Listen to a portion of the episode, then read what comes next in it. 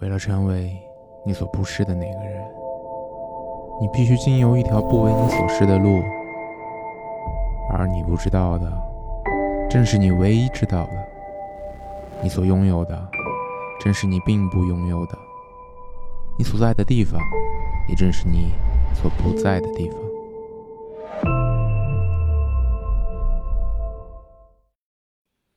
大家好，我是刘一。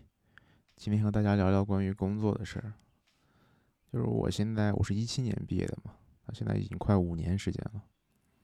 毕业之后呢，见朋友可能聊的最多的就是工作了，找工作、换工作、入职、辞职、迟到了被扣薪水、加班了没有工资，聊工作中的各种苦逼以及某些同事的不可理喻，聊遇到了一个好老板，给你机会让你尝试。聊通勤时间长，地铁挤到人怀疑人生；聊工作压力大，付出和回报不成正比；聊团队氛围好，相处融洽，交了朋友；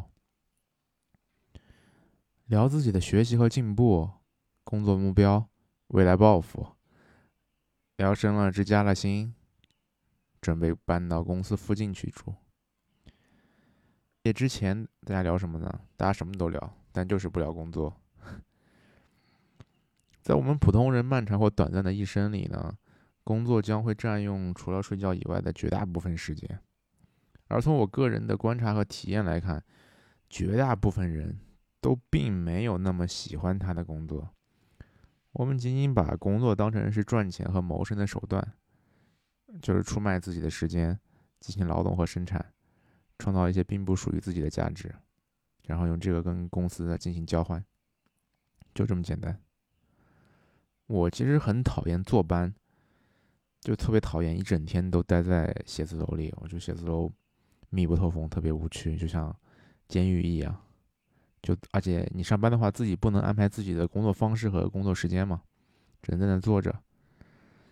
所以，如果我要选择继续工作的话，那目的就是只有一个，就是希望能多赚点钱，能够早点退休。所以总结一下，就是我工作是为了能不工作。所以，我也我也在想一个问题啊：为什么工作这么让人讨厌呢？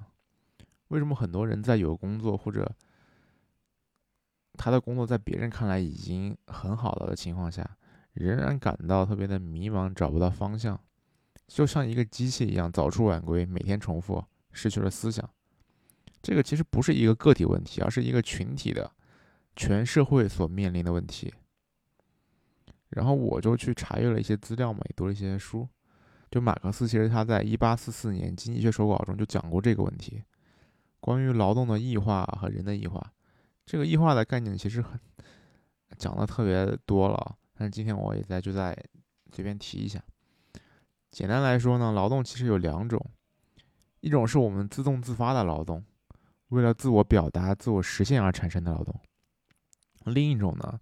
是由生产资料与劳动者相分离而产生的异化劳动。自由是人的本质，异化呢是对自由的否定，使人无法从事自我实现的活动。异化作为自由的对立而存在。前者呢可以说是乐生劳动，后者呢就是谋生劳动。就比如说我们上班，我肯定是不是上班的工作的内容肯定不是出于我们自身而出现的，就是是公司安排的一些工作任务或者什么，对吧？这相当于其实就是一种异化的劳动，但是劳动它本来应该是人的本能，有意识的生命活动把人同动物的生命活动其实区分开了。换言之，就是人也可以说就是劳动的产物，人是有意识的存在，也正因为有意识，人才能作为人而存在。人的生命活动是自由的，但是异化劳动消解了这一切，人的本质被改变了。人的生命活动沦为维持生存的手段，人也变成那个我们自己口中原本因为自嘲而产生的社畜。这样，在劳动的过程中，我们不再是自由的了，只有在劳动之外才是自由的。因此，在劳动中可能就特别的不自在、不舒服，备受肉体和精神的双重折磨。这属于被迫的强制劳动。那只要肉体的强制或者其他的强制一停止，人们就会像逃避瘟疫那样逃避劳动。才刚刚上班就想着要下班，因为劳动不属于你，你在劳动中也不属于自己。这个就是人的异化。劳动本身应该是劳动者自身存在的呈现和表达。我们通过劳动与世界和他人建立关系。但是，当你在从事异化劳动的时候，你在劳动中耗费的力量越多，你内心的世界就越小越贫乏。这是劳动成了你自身力量的压迫。异化劳动使我们无法把对这个世界的真实意图自由地展现出来。长此以往，人自然就会出问题。与之相关的还有消费的问题。现在人们被效率精神和技术能力所驱使，我们所进行的消费可能远超过舒适生活方式的需要，因为我们工作的动机附带了这种倾向，就个体的人不是为了实现自我满足和自我幸福，而是在某种过度消费风尚推动下从事工作。我们期待相应的工资报酬。个体的人被支配，盲目追求自身并非真正需要的商品，这直接转移了其自身在工作中被异化的关注力。这个时候，我们的需求其实是虚假的，是个体的人被支配的特定形式。个体的人的消费和满足生存的手段还有目的，这些都被割裂开了。虚假需求不足以向忍受异化劳动的人们进行补偿。这是马克思原本意义上的异化也发生了质变，转化为一种大众心理学的现象。这个问题在当下其实是客观存在的，但是我们没有办法解决，只能寄希望于社会的进步，并且随着科技和生产力的发展，有一天人能够得到完全的解放。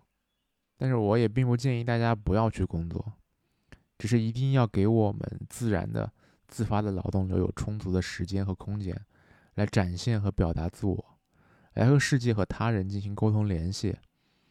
不能让工作占据我们全部的生活，并且，当你在工作中感觉压抑和折磨时，你得知道这是为什么，然后想办法去调整和调节。